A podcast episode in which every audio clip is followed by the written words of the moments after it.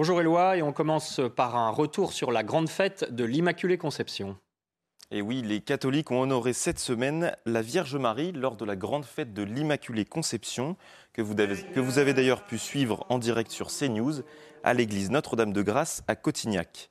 Des processions à la Vierge ont été aussi organisées dans toute la France. Illustration à Pornic en Loire-Atlantique. Le sujet de Jean-Michel Decaze.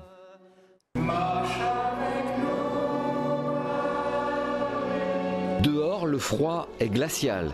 Alors, on vient se réchauffer à l'église avant de marcher dans les rues de Pornic face à la brise qui arrive par la mer. Ça représente euh, la communauté autour de la Vierge Marie.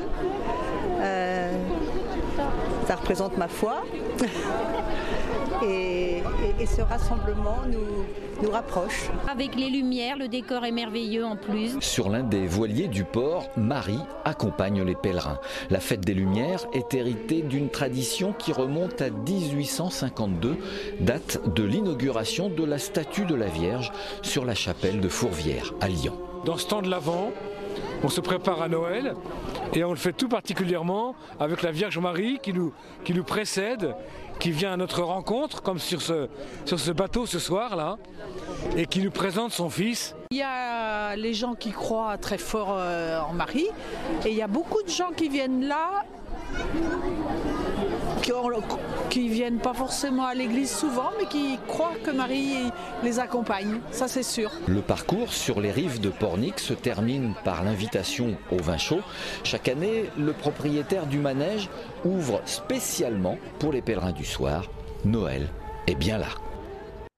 Le pape François a lui aussi participé à une traditionnelle cérémonie d'hommage à la Vierge Marie place d'Espagne à Rome. Une cérémonie pleine d'émotions à l'évocation de la guerre en Ukraine et de ses martyrs. Le pape François n'a pas pu retenir ses larmes. Plus tôt dans la journée, lors de la prière publique de l'Angélus, le souverain pontife a évoqué son désir universel de paix, en particulier pour l'Ukraine. Et si la religion, d'ailleurs, était devenue un, nouvel enjeu de cette guerre en Ukraine? Depuis plusieurs semaines, Kiev comme Moscou accusent les communautés chrétiennes de collaboration avec l'ennemi. Les explications d'Harold Iman. La grande majorité des Ukrainiens ont un lien avec l'orthodoxie, mais l'Église orthodoxe est divisée en deux. Il y a une partie indépendante ukrainienne, dite autocéphale, l'autre est encore rattachée au patriarcat de Moscou. Et voici le problème. Cette Église moscovite, pour ainsi dire, prônait jusqu'à tout récemment l'unité spirituelle entre l'Ukraine et la Russie. Avec l'invasion russe, cette posture devient intenable et les services secrets ukrainiens multiplient les perquisitions dans ces églises et monastères rattachés à Moscou à la recherche de signes de propagande pro-Kremlin. Une loi voulue par le président Volodymyr Zelensky pourrait même interdire cette église. Autre particularité de l'Ukraine, il existe une troisième église, plus petite, celle des gréco-catholiques, rattachée à Rome. Ces prêtres, qui sont restés souvent en territoire pris par l'armée russe, sont vus comme une cinquième colonne nationaliste ukrainienne par l'occupant, et au moins deux de leurs prêtres ont été enlevés. Les chrétiens irakiens ont été victimes de crimes de guerre et de crimes contre l'humanité. Ce sont les conclusions préliminaires d'un rapport publié la semaine dernière par l'ONU sur les crimes commis, par le groupe État islamique entre 2014 et 2017. Le récit de Léo Marcheguet. Crimes de guerre, crimes contre l'humanité, un rapport publié par l'ONU sur la persécution des chrétiens par l'État islamique fait froid dans le dos. Après s'être emparé d'un tiers de l'Irak entre 2014 et 2017, les djihadistes se sont rendus coupables d'actes inhumains sur la communauté chrétienne, en particulier dans les villes de la plaine de Ninive, dans la région de Mossoul. Les enquêteurs font état notamment de violences sexuelles, de réduction en esclavage ou encore de conversion forcée. Le but de notre travail conjoint est de tenir les membres de l'État islamique, ceux qui ont commis des crimes internationaux aussi odieux, responsables par le biais des procès fondés sur des preuves devant les tribunaux compétents. Ça permet de donner une meilleure visibilité à ce qui s'est passé dans, cette région euh, d'Irak à l'encontre des chrétiens et de reconnaître que cette population-là, spécifiquement, a subi euh, des, des, violences euh, incommensurables. Euh, tous les musulmans ont souffert de Daesh, hein, enfin la plupart des musulmans en tout cas qui étaient dans cette région-là ont souffert des, agissements de Daesh, mais les chrétiens comme euh, les yézidis ont souffert tout particulièrement en raison de leur foi. Le choix, c'était au début, on leur disait, bon, tu te convertis tu t'en vas ou tu meurs. Et il y avait la quatrième option qui était la capitation. Donc on, donnait un impôt supplémentaire parce qu'on était chrétien et on restait. Mais très rapidement, c'est devenu impossible de rester sur place pour les, chrétiens irakiens. Il n'y en avait plus un seul à Mossoul pendant la, période de Daesh et il n'y en avait plus un seul dans la, région de Ninive. Bien que libérés depuis 2017 du joug de l'État islamique, les églises irakiennes se sont largement vidées. En 2003, ils étaient 1,5 million de chrétiens. Aujourd'hui, ils ne sont plus que 120 000.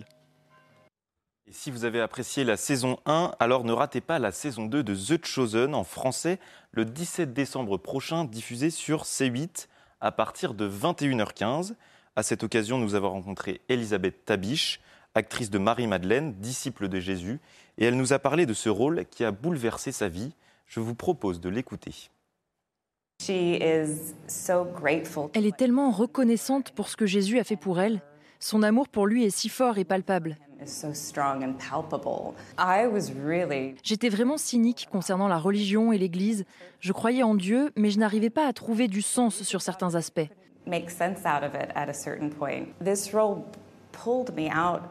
Ce rôle m'a permis de sortir d'une dépression. Lentement, mon rôle m'a permis de me débarrasser de mes blocages, cette résistance pour voir ce que Dieu fait dans la vie des gens. Aujourd'hui, c'est impossible pour moi de l'ignorer.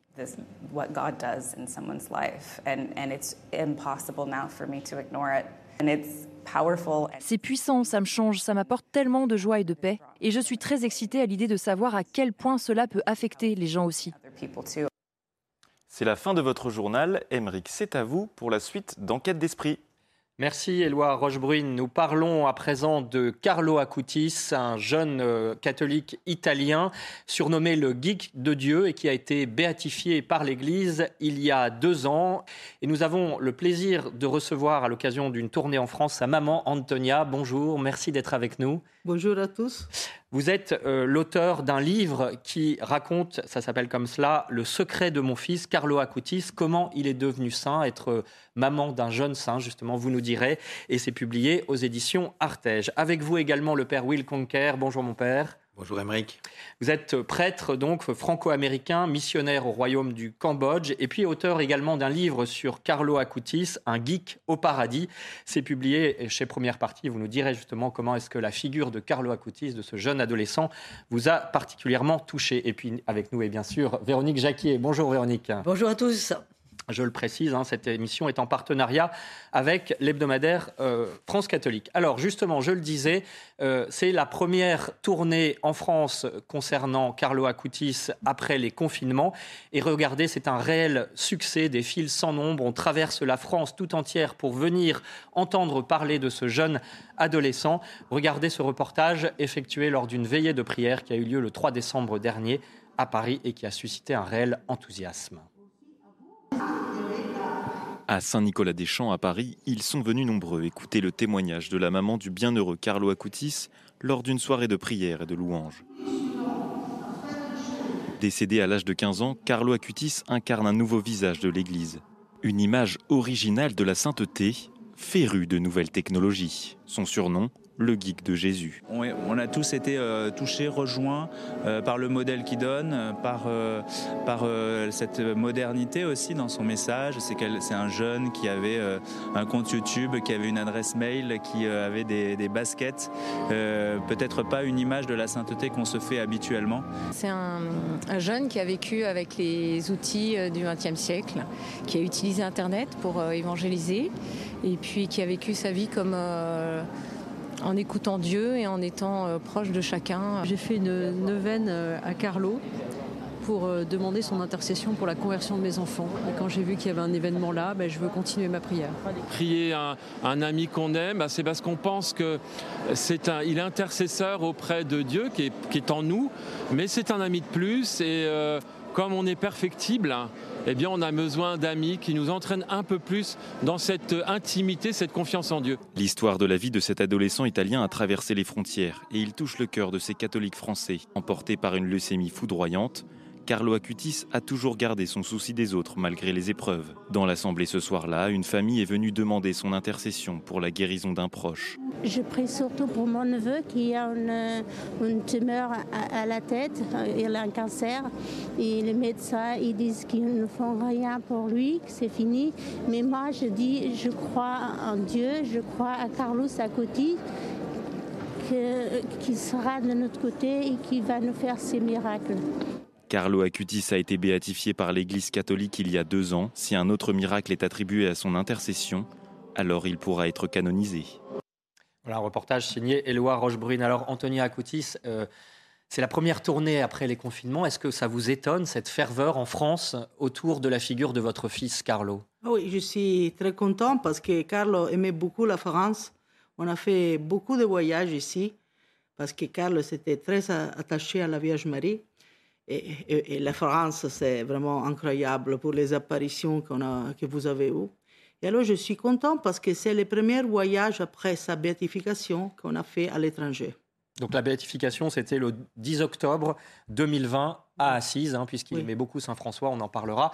Père Will Conquer, euh, Claudel disait la jeunesse n'est pas faite pour le plaisir, mais pour l'héroïsme. Est-ce que Carlo Acutis, pour vous, c'est un, un, saint, un héros du 21e siècle? C'est un super héros de l'ordinaire. Vous savez que pour être canonisé, on doit tout d'abord reconnaître l'héroïcité des vertus. Et Carlo, effectivement, c'est pas Jeanne d'Arc, c'est pas Charles de Foucault, mais dans le quotidien des jeunes d'aujourd'hui, il peut nous apprendre que pour résister aux tentations du monde, il faut être héroïque. On a face à nous des géants sur Internet, du marketing, de la consommation, de l'addiction. Et en fait, pour être libre par rapport à toutes ces tentations, il faut une vertu héroïque. Il faut de la prudence, il faut de la tempérance, il faut du courage, il faut de la foi, de la justice, de la charité. Et Carlo, il avait toutes ces vertus, et même de façon héroïque. Qu'est-ce qui vous a marqué lors de cette tournée Donc, vous avez accompagné Madame Acutis euh, à la rencontre des, jeunes et des moins jeunes Français, mais qui viennent justement pour Carlo Acutis. Qu'est-ce qui vous frappe? Pour moi, ce qui me frappe, c'est que c'est le retour du Moyen Âge. C'est la cour des miracles. Il y a des gens qui viennent. On lit des récits, euh, les légendes, vous savez, de Nicolas de, de, Jacques de Voragine. On voit les miracles du Moyen Âge et tout ça. On se dit mais ça n'existe pas. Et là, on voit des gens qui viennent témoigner que dans leur vie, quelqu'un qu'ils n'ont jamais rencontré, qui s'appelle Carlo Acutis, a agi et que par son intercession, des miracles ont eu lieu. Et moi, ça me touche de voir tous ces gens avec des témoignages très ordinaires. On, on les écoute tous les soirs. Euh, Antonia, il les écoute parfois jusqu'à minuit, tous les soirs. Euh, je ne sais pas comment elle fait pour avoir encore un peu de force pour, pour les écouter et surtout la patience, parce que ce sont des histoires parfois très simples et parfois déchirantes, parfois, parfois accablantes, mais où la grâce a agi. Et moi, ce qui me touche, c'est de voir que Dieu agit encore dans notre monde par ce témoignage. Alors, le témoignage d'un jeune adolescent Véronique. Vous parlez de miracle. Quel miracle? La conversion du cœur, le retour à la foi, euh, la découverte de Dieu. Euh, tous les deux, qu'est-ce que vous avez comme, euh, comme, euh, comme histoire, justement, de, de miracle euh, lié à Carlo? Peut-être que Antonia en a plus que moi, oui. mais il y en a un qui m'a touché, moi, par exemple, c'est je suis au Cambodge. Le Cambodge, c'est très loin d'Italie. Euh, Carlo, il n'est pas très connu au Cambodge. Et il y a un médecin catholique. Les médecins, d'habitude, ils ne croient pas trop au miracle.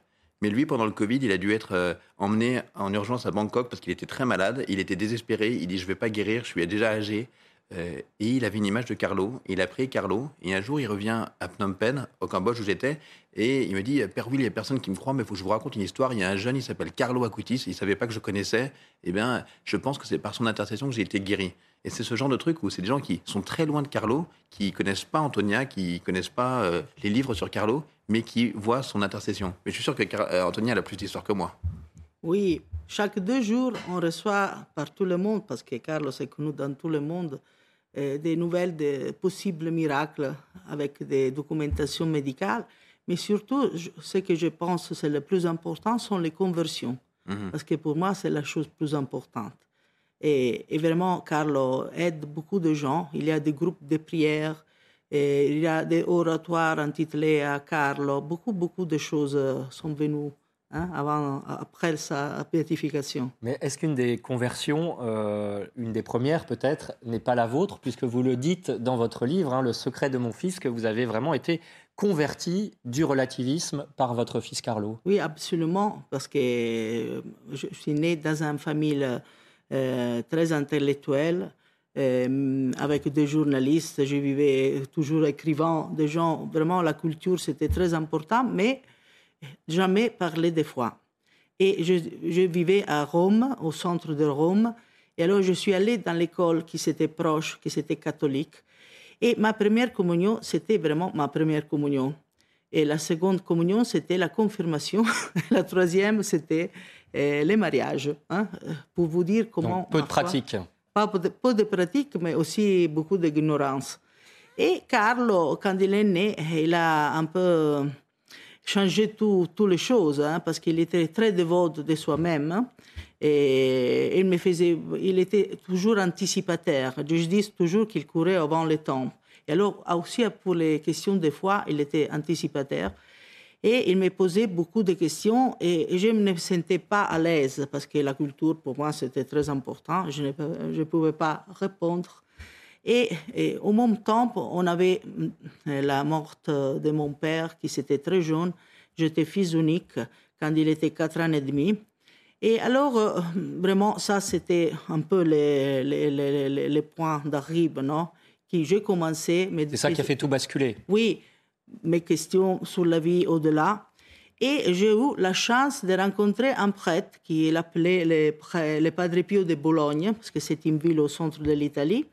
Et que quand il m'a reçu, il m'a dit toujours, euh, aussitôt, que Carlo avait une mission spéciale pour l'Église, que Jésus l'avait choisi pour euh, aider beaucoup de gens. Et je ne comprenais pas. Alors, je ne savais pas. Et puis, il m'a confessé. Et il avait cette don de, de, regarder le cœur. Et il me disait tous mes péchés, toutes les choses que je faisais. J'étais vraiment étonnée. vraiment, c'était incroyable. Et alors, j'ai commencé mon chemin de conversion, que je dis toujours, je finirai au purgatoire probablement, mais j'ai commencé. Et là, oui, Carlo, je dis, il était mon sauveur. Parce qu'à travers Carlo, vraiment, euh, il me fait comprendre que dans le, le, le, Saint-Sacrement, il y a vraiment la réelle présence de Dieu. Ce n'est pas un symbole comme je pensais, c'est vraiment la réelle présence. Et pour moi, c'était vraiment la découverte de la vie. On va en reparler, bien sûr, euh, aller à la découverte de cette mission du jeune bienheureux Carlo Acutis, avec en présence de sa maman, en présence du père Will Conquer et de Véronique Jacquier. On en parle tout de suite après la pub de Carlos Acutis, de Carlo Acutis, le geek de Dieu. De retour dans l'émission Enquête d'esprit, nous parlons de Carlo Acutis et de comment un jeune adolescent italien surnommé le geek de Dieu touche les cœurs et les âmes, y compris en France. Nous en parlons avec sa maman, Antonia Acutis, qui écrit un livre, Le secret de mon fils, publié chez Artege, avec le père Will Conker, qui a écrit également Un geek au paradis sur Carlo Acutis aux éditions première partie.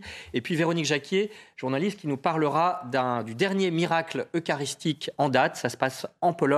Et de fait, Carlo Acutis a beaucoup contribué à faire connaître ces miracles, et ces miracles eucharistiques. Nous en parlerons. Et je le précise aussi, cette émission est en partenariat avec l'hebdomadaire France catholique. Alors justement, euh, Père Will Conker, euh, Carlo Acutis était très doué en informatique ce qui fait de lui effectivement un jeune adolescent bien, de son temps. Euh, il était très équilibré, donc moderne, en prise avec son temps, et en même temps avec une dévotion, une foi extrêmement enracinée. Euh, ça veut dire que c'est possible, c'est pas euh, un saint de vitrail, ou même si les vitrailles c'est très beau bien sûr, mais, voilà, un, un, saint en jean et basket. Absolument. Pour moi, il y a une différence entre moi et Jeanne d'Arc, c'est qu'elle n'avait pas de portable. Mais sinon, on est appelé à avoir le même héroïsme.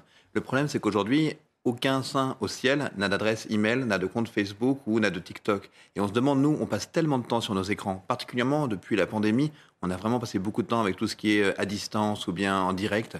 Et Carlo nous montre que même avec un portable dans la main, on va réussir à aller au ciel. Pour moi, c'est un pionnier du sixième continent, du continent numérique. C'est le missionnaire de ce nouveau continent. Et il nous montre que dans ce lieu où on se perd, eh bien lui, il va nous aider à nous retrouver et retrouver Dieu là où on ne l'attendait pas.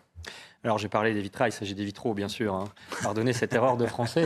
Euh, euh, Antonia Akoutis, je voudrais vous faire réagir sur une citation euh, qui est beaucoup répercutée à propos de Carlo Acutis, de Carlo Acutis, qui disait beaucoup naissent comme des originaux et finissent comme des photocopies. Qu'est-ce que ça veut dire? Est-ce que ça veut dire que notre société finalement produit une forme de clonage et que, au contraire, la foi permet de se libérer de, ce, de ce phénomène? Mais absolument, parce que toutes sont appelées à devenir saintes, non? Et, soit parfait comme est parfait votre Père dans le ciel, dit Jésus. Et alors, euh, photocopie, malheureusement, aujourd'hui, c'est possible si on ne suit pas les projets unique, original que Jésus a pour chacun de nous. Et pour suivre, suivre ce projet, c'est important l'aide aussi de l'Église, que c'est un sacrement de salut. Et à travers les sacrements, Carlo a eu l'aide pour se sanctifier pour le chemin de sa foi. Surtout l'Eucharistie qu'il appelait l'autoroute pour le ciel. Et il a fait sa première communion quand il avait 7 ans. Lorsqu'il a fait ça, ça, il a écrit être toujours uni à Jésus. Ça, c'est mon programme de vie. Et il a commencé à aller à la messe tous les jours, à faire l'adoration eucharistique tous les jours, ou après, ou avant la messe. Et ça, c'était sa force. Il disait toujours que comme euh, la vigne et les rameaux, euh, il ne portent pas fruit si on coupe les rameaux. Hein. On doit être unis à Jésus pour devenir ce qui, dans les pensées de Dieu, déjà nous ont. Et ça, c'était son objectif dans la vie. Hein. Oui, absolument. C'était ça qui le guidait, Véronique.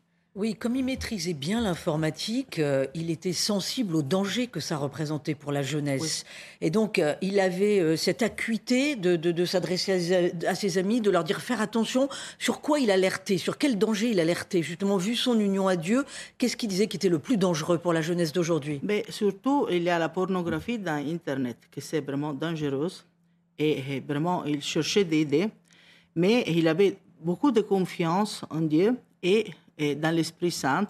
Alors, il a fait cette exposition sur les miracles eucharistiques, l'appel de la Vierge Marie, ange, démon, enfer, purgatoire, paradis, toutes les visions, les, choses qui ont passé par l'histoire de l'Église avec les saints, les mystiques, pour chercher d'aider la foi de les personnes, parce que c'est un problème de foi. Et tous ces dangers, vraiment, peuvent être combattus si vraiment on s'unit à Jésus. Hein, parce que Jésus, c'est notre source. Et comme l'Évangile euh, nous dit euh, au chapitre 6, l'Évangile de Saint Jean, euh, qui mange ma chair, dit Jésus, et boit mon sang, demeure moi et, moi en lui. Hein. Alors c'est vraiment une union spéciale, spéciale que nous pouvons avoir et en aide contre les tentations, contre toutes ces choses, vraiment à travers l'Église. Père Will Conquer, c'est la foi euh, qui permettait à Carlo, mais aussi à travers son exemple, d'être libre par rapport à Internet et à ses dangers Oui, mais pas seulement la foi, aussi je pense une certaine prudence humaine. Euh, Antonia me parlait des limites qui se mettaient. Je pense que c'est une question de limite Internet, vous voyez. Aujourd'hui, on est euh, dans des forfaits illimités et on a un rapport un peu illimité aux technologies. Carlo, il avait une façon de se dire, je passe combien de temps par jour sur ma PlayStation? Ce portable. Aujourd'hui, on est dans une sorte de euh, en direct permanent où on a nos, notifications push, vous savez, sur le téléphone, et ça n'arrête jamais. Donc moi, je dis aux jeunes, mais aujourd'hui, un truc que Carlo ferait peut-être, à l'époque, il n'y avait pas ça, mais aujourd'hui, il y a le mode avion. Quand tu rentres dans une église, mets-toi en mode avion. Quand tu rentres dans ta chambre, mets-toi en mode avion. Ne laisse pas les technologies envahir ta vie. Fais-en quelque chose au service de ta mission, plutôt que quelque chose dont tu te rends esclave à cause de dépendance, parce que tu ne mets pas de limite à ces technologies. Ça, Carlos, c'est un modèle pour le, non seulement de foi, mais aussi de prudence humaine de ce point de vue-là. Et là encore, euh, les uns les autres, vous avez reçu des témoignages lors de cette tournée en France sur ce point particulier de l'usage d'Internet, le, témoignage de Carlo Porte. Oui, il y a des. Euh, moi, j'ai beaucoup aimé. C'était à Lyon, je crois. Il y a deux, deux informaticiens, des gens qui travaillent dans les nouvelles technologies là, qui m'ont dit, bah, pour moi, Carlos, c'est un peu mon saint patron. Alors, euh, c'est pas encore déclaré officiellement, mais peut-être qu'un jour ça le sera. Et ils m'ont demandé une bénédiction. Ils ont pris le petit disonnier de Carlo et je trouvais ça beau que dans leur travail, ils puissent avoir quelqu'un qui leur montre qu'on peut être sain en étant informaticien. Véronique. Oui, pour revenir sur l'informatique et vous souligner les dangers du porno, moi, ce qui m'a marqué dans, à la lecture de votre ouvrage, c'est justement la notion de pureté. Il était très très sensible à cette notion de pureté. Il mettait en garde ses amis en disant fais attention, ne, ne, va pas voir des choses qu'il ne faut pas voir ou, ou reste intègre vis-à-vis -vis de toi-même. Et cette exigence, on n'entend pas ce discours aujourd'hui. Mais écoutez, euh, il, alors qu'il était très jeune, il portait cette voix-là, il était très jeune. Il, était vraiment convaincu que nous sommes le temple de l'Esprit Saint.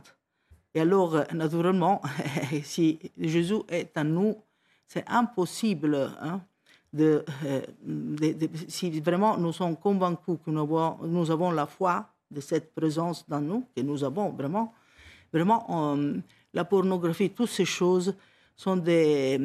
C'est normal d'être de, prudente, d'être. Euh, de, les combattre, non de, faire une bataille contre ces, choses. Et Carlo, vraiment, c'était c'était conscience qu'il y avait beaucoup de copains, beaucoup de gens qui tombaient dans ces choses. Mais il avait le remède que c'était le sacrement, c'était l'Eucharistie, qui c'est Jésus vraiment présent réellement dans l'Eucharistie. Il a promis, je serai avec vous jusqu'à la fin du monde. Il est avec nous. Il est vraiment avec nous. Et c'est seulement nous qui devons nous prier, prier et, Dieu. Et c'est une question de notre liberté. Hein? Et alors, il cherchait d'aider les gens à comprendre que vraiment Dieu est parmi nous. Et c'est pas du virtuel, Père Will Et pour moi, ça ajoute à l'héroïcité des vertus de Carlo. Parce que quand j'étais jeune, moi j'ai deux ans de moins que Carlo, je suis né en 89, Carlo est né en 91, c'était hyper dur. C'était un, champ de bataille Internet. Aujourd'hui, on est plus protégé. Il y a des trucs comme AdBlock qui nous permettent d'éviter les pubs ou des trucs comme ça qui sont hyper envahissants. Et on, sait qu'il y a des sites qui sont juste, euh, faut pas y aller, quoi. Et Carlo, à l'époque, il faut se rendre compte, pour moi, c'était un pionnier. Et comme tous les premiers de cordée, eh bien, ils ont vécu ça de façon euh, vraiment exemplaire. Et il peut nous aider. Aujourd'hui, il y a beaucoup de gens qui sont pris dans des dépendances. Et je les invite vraiment à prier l'intercession de Carlo pour essayer de s'en libérer. Beaucoup de personnes m'ont parlé de ça aussi. Dans leur couple ou bien dans leur vie personnelle, les difficultés que pose Internet. Carlo peut être un peu moins un peu un signe d'espoir et un intercesseur. Et il fait des miracles, hein, on l'a dit tout à l'heure. Hmm. Alors il y a un élément, un point aussi euh, très important dans la vie de Carlo, euh, c'est que son sens de l'amitié, hein, hmm. qui était très extrêmement fort et qui vous a marqué, Père Will Conquer. Moi, ça m'a beaucoup marqué parce que pour moi aussi, Jésus doit être le meilleur ami du chrétien. Et Carlo, il a cette euh, intimité avec Jésus qu'on a dans l'enfance et que lui, il a su garder dans l'adolescence. Parfois, ça peut être un peu déçu. Il y a des expériences, voilà, le, perte d'un grand-père ou d'une grand-mère, un deuil, une déception, ou bien même juste les tentations de la vie qui peuvent nous éloigner. Et Carlo, ce que je trouve très beau, c'est l'amitié qu'il a. Et moi, euh, j'ai beaucoup aimé rencontrer la cousine de Carlo, euh, qui a fait la tournée avec euh, Antonia, qui s'appelle Flavia. Et elle, elle dit, bah, c'est beaucoup le témoignage de Carlo qui l'a ramené à la foi. Et c'est vrai que de rencontrer ces personnes qui sont vivantes en chair et en os et qui ont pu euh, être touchées par le témoignage d'un bienheureux, ça prouve que le bonheur, il est communicatif. Et que Carlo, il avait un bonheur et on dit qu'il est bienheureux. Et ce bonheur était communicatif et il a touché des gens, non seulement sa maman, mais aussi sa cousine et aussi ses amis. Et ça, en tout cas, moi aussi, m'a touché. Je pense que cette amitié peut nous aider. Il y a le cas particulier aussi de la personne qui vous aidait, qui aidait votre famille euh, et qui a été convertie euh, oui, oui, il y avait mon collaborateur domestique, par exemple, qui était de religion hindouiste, de, chaste brahman, qui c'est la plus haute, la sacerdotale, qui, euh, voyant Carlo, comment il parlait de l'Eucharistie, de la Vierge Marie, vraiment, il avait envie de devenir catholique, de prendre l'Eucharistie, et s'est converti et il est devenu catholique. Et il y avait aussi d'autres situations comme ça, mais vraiment, Carlo aidait déjà quand il était dans la vie, et aussi ma, ma, mère, elle s'est convertie grâce à Carlo. Vraiment, il avait une conversion familière. Alors, il y a un épisode évidemment dans la vie de, Carlo qui est beaucoup plus douloureux. Hein. c'est sa maladie qui a été extrêmement rapide et qui l'a emporté euh, en quelques jours, hein, après l'annonce en tout cas de, sa leucémie. Euh, c'était le 12 octobre 2006. Et malgré tout, vous le racontez dans votre livre, euh, il conservait une certaine joie.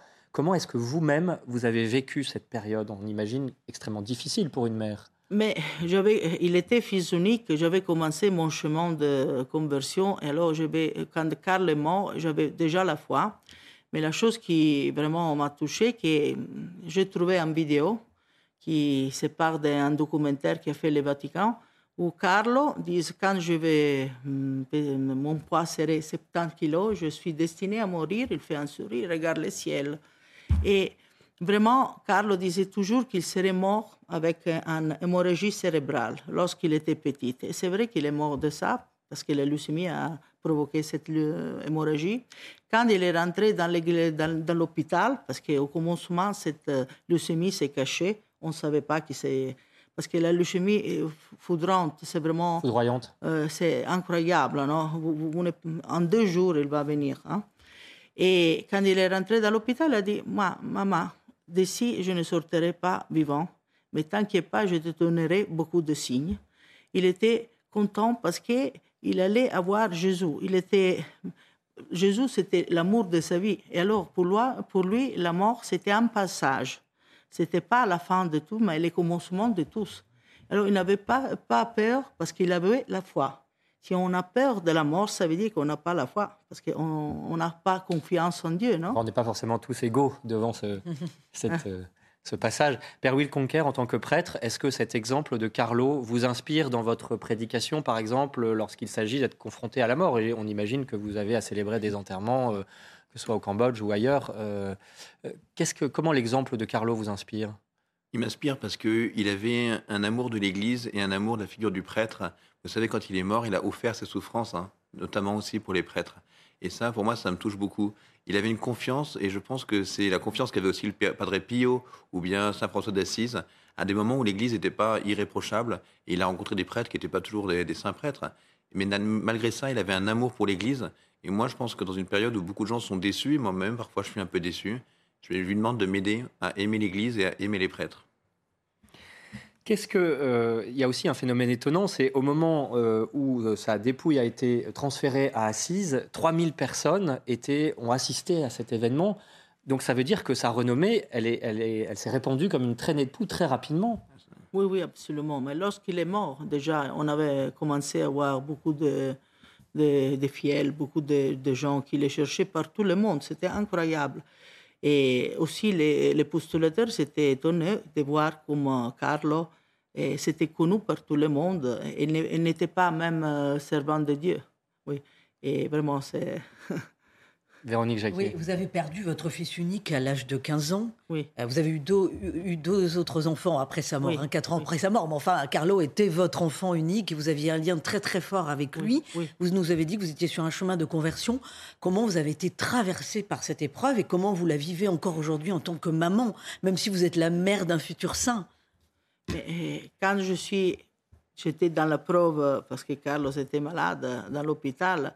C'était une grande impression que j'avais intellectuelle, ces mots de le livre de Job qui disent euh, Le Seigneur a donné, le Seigneur a pris, soit béni toujours le nom du Seigneur. Et alors, je vivais cette euh, euh, détache, non Parce que c'est un, oui.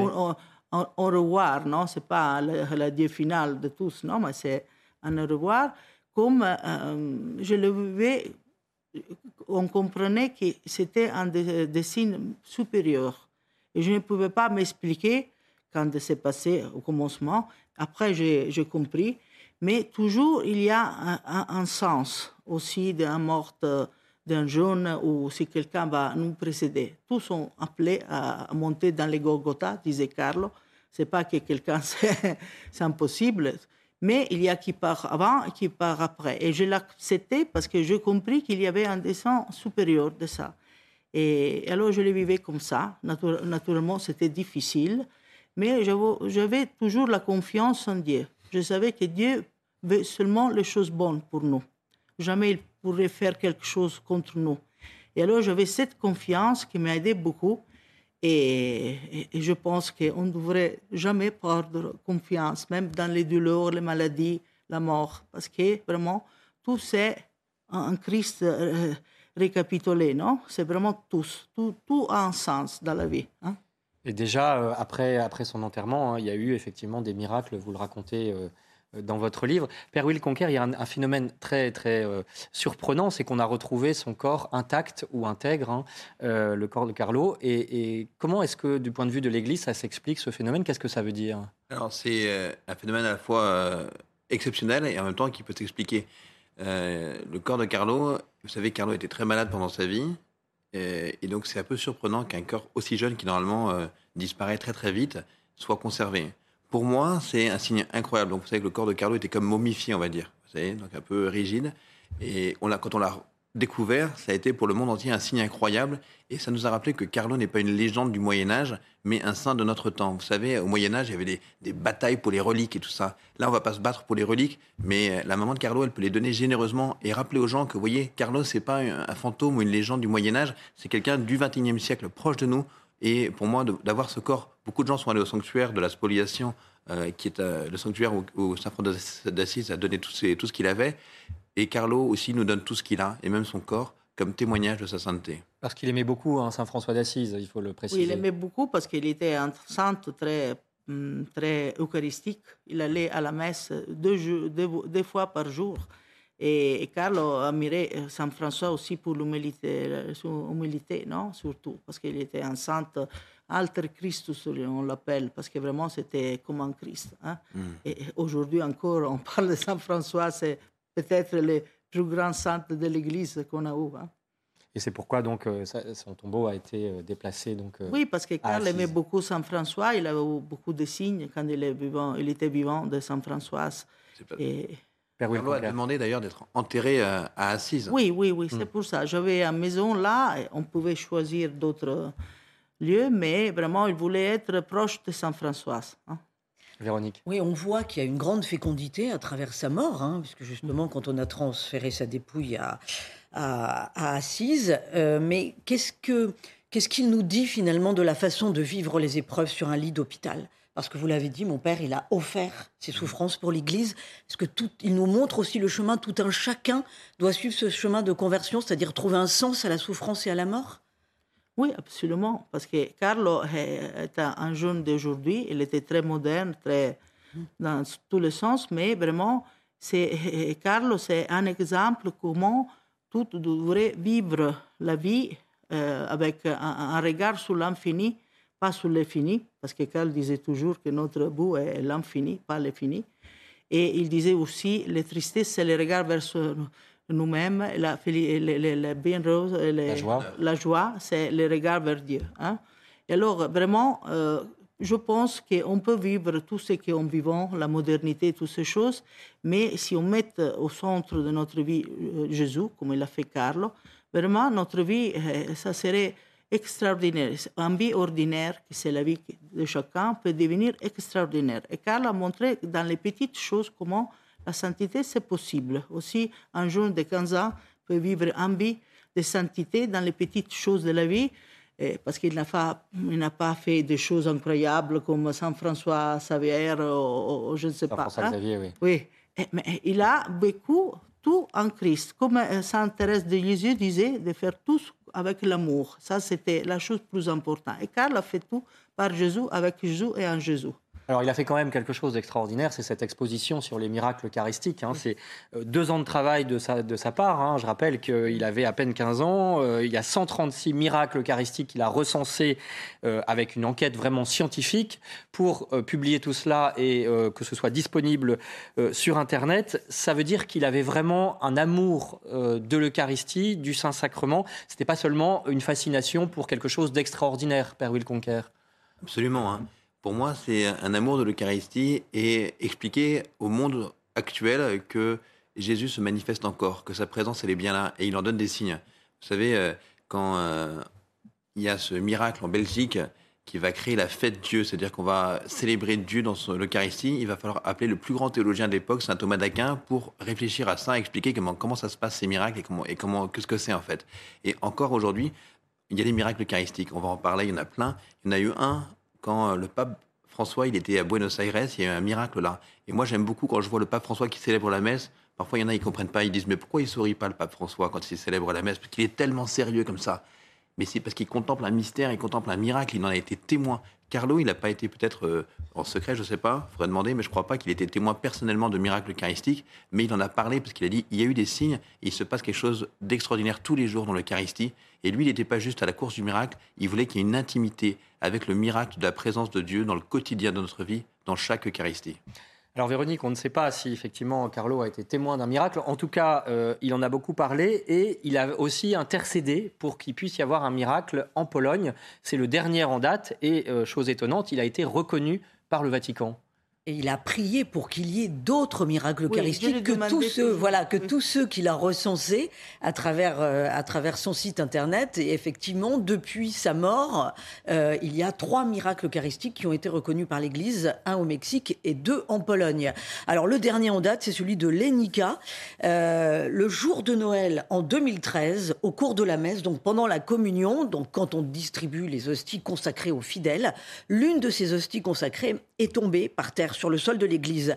Elle a été mise comme de coutume dans ces cas-là, euh, dans un petit récipient d'eau et elle a été euh, enfermée dans un tabernacle. C'est ce qu'exige le code de droit canonique et normalement l'hostie doit se dissoudre. Or, que s'est-il passé? Au bout de quelques jours, on ouvre la porte du tabernacle et on se rend compte que non seulement l'hostie est toujours là, mais en plus, elle présente des taches rouges. Donc, euh, l'évêque du lieu fait tout de suite, compose tout de suite un comité scientifique parce qu'il veut pas qu'on soupçonne une escroquerie.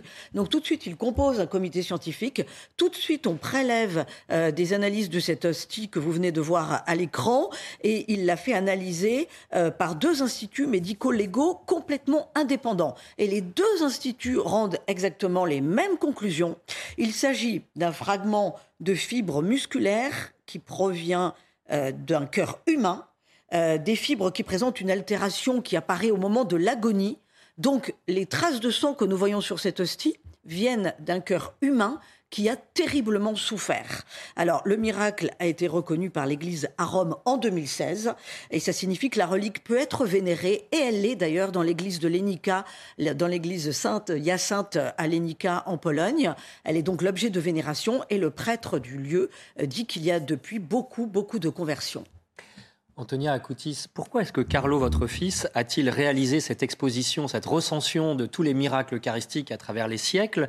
Est-ce parce qu'il constatait que justement aujourd'hui, euh, la foi eucharistique, la, la, la croyance en l'Eucharistie, en la présence réelle, avait diminué, y compris chez les catholiques? Oui, parce qu'il a fait les catéchismes pendant cinq ans, il se rendait compte de ça. Il disait qu'il y a des, des fils interminables en face d'un football match ou un concert, mais en face du tabernacle, il n'y a pas ces foules.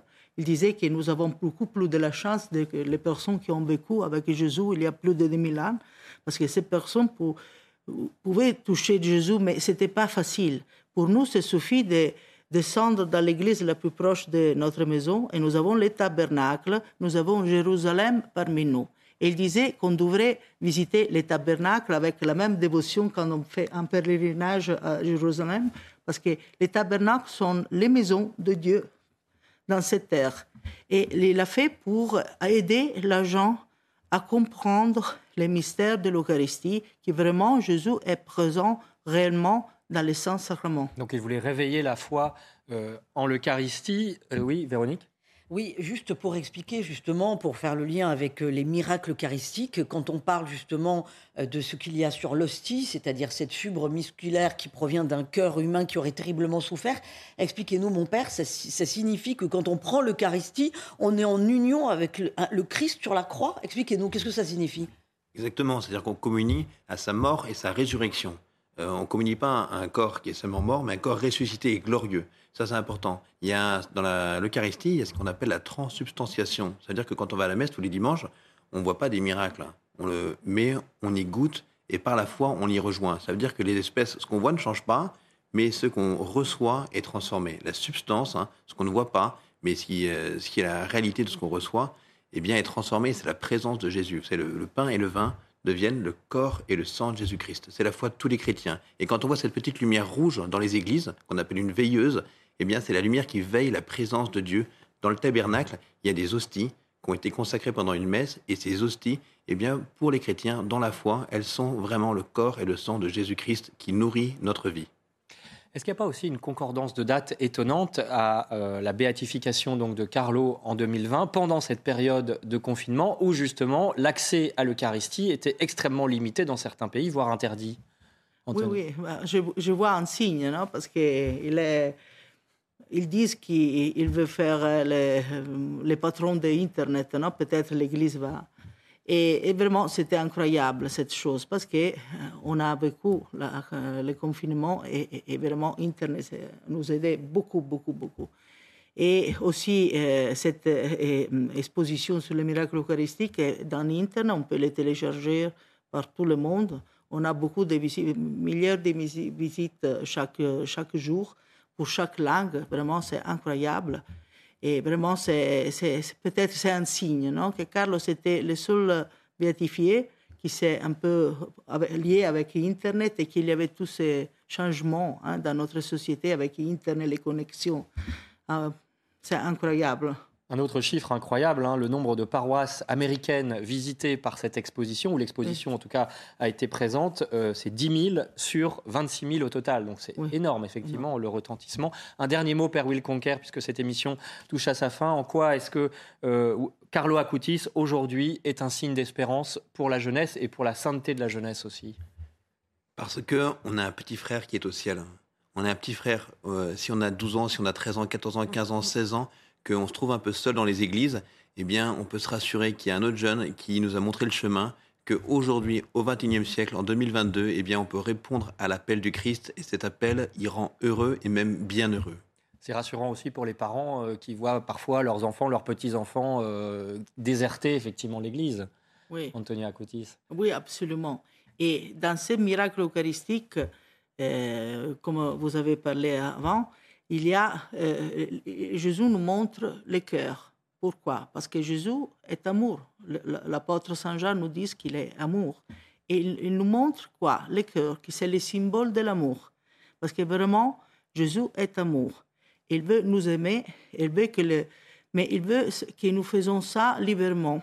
Et alors, il cherche de nous donner des signes, parce qu'il veut que nous comprenions son infini amour pour nous. Et vraiment, c'est étonnant de voir cette dernière miracle eucharistique où il nous montre une pièce du cœur. Pour moi, c'est vraiment incroyable, très touchant. Merci beaucoup à tous les deux. Euh, merci aussi à, Véronique d'avoir euh, éclairé cette belle figure lumineuse de Carlo Acutis pour notre monde. Je rappelle le titre de vos ouvrages respectifs Le secret de mon fils, Carlo Acutis, comment il est devenu saint aux éditions Artege. Et puis vous, Père Will Conquer, Un geek au paradis. C'est publié chez Première Partie. Je signale aussi un autre ouvrage pour ceux qui souhaiteraient se documenter sur les miracles eucharistiques en général. Ça s'appelle Les miracles eucharistiques dans le monde aux éditions François-Xavier de Guibert. Et puis Véronique, euh, un autre conseil de lecture pour terminer La lecture de France catholique pour fortifier sa foi ou pour découvrir la foi catholique. Euh, le dernier numéro, Je crois en l'Église apostolique et romaine. Et c'est un hebdomadaire évidemment que vous pouvez retrouver sur france-catholique.fr. Voilà, dimanche prochain, nous parlerons de Noël, bien sûr, de l'esprit d'enfance qui caractérise cette période avec Alexis Grus, Max Guazzini, qui est ancien patron du Stade français, et Vianney-Châtillon, de l'Académie musicale de Liès. Et puis ne manquez pas également samedi prochain les belles figures de l'histoire sur euh, Saint-Jérôme. Et puis merci à vous d'avoir suivi cette émission. L'info continue sur CNews.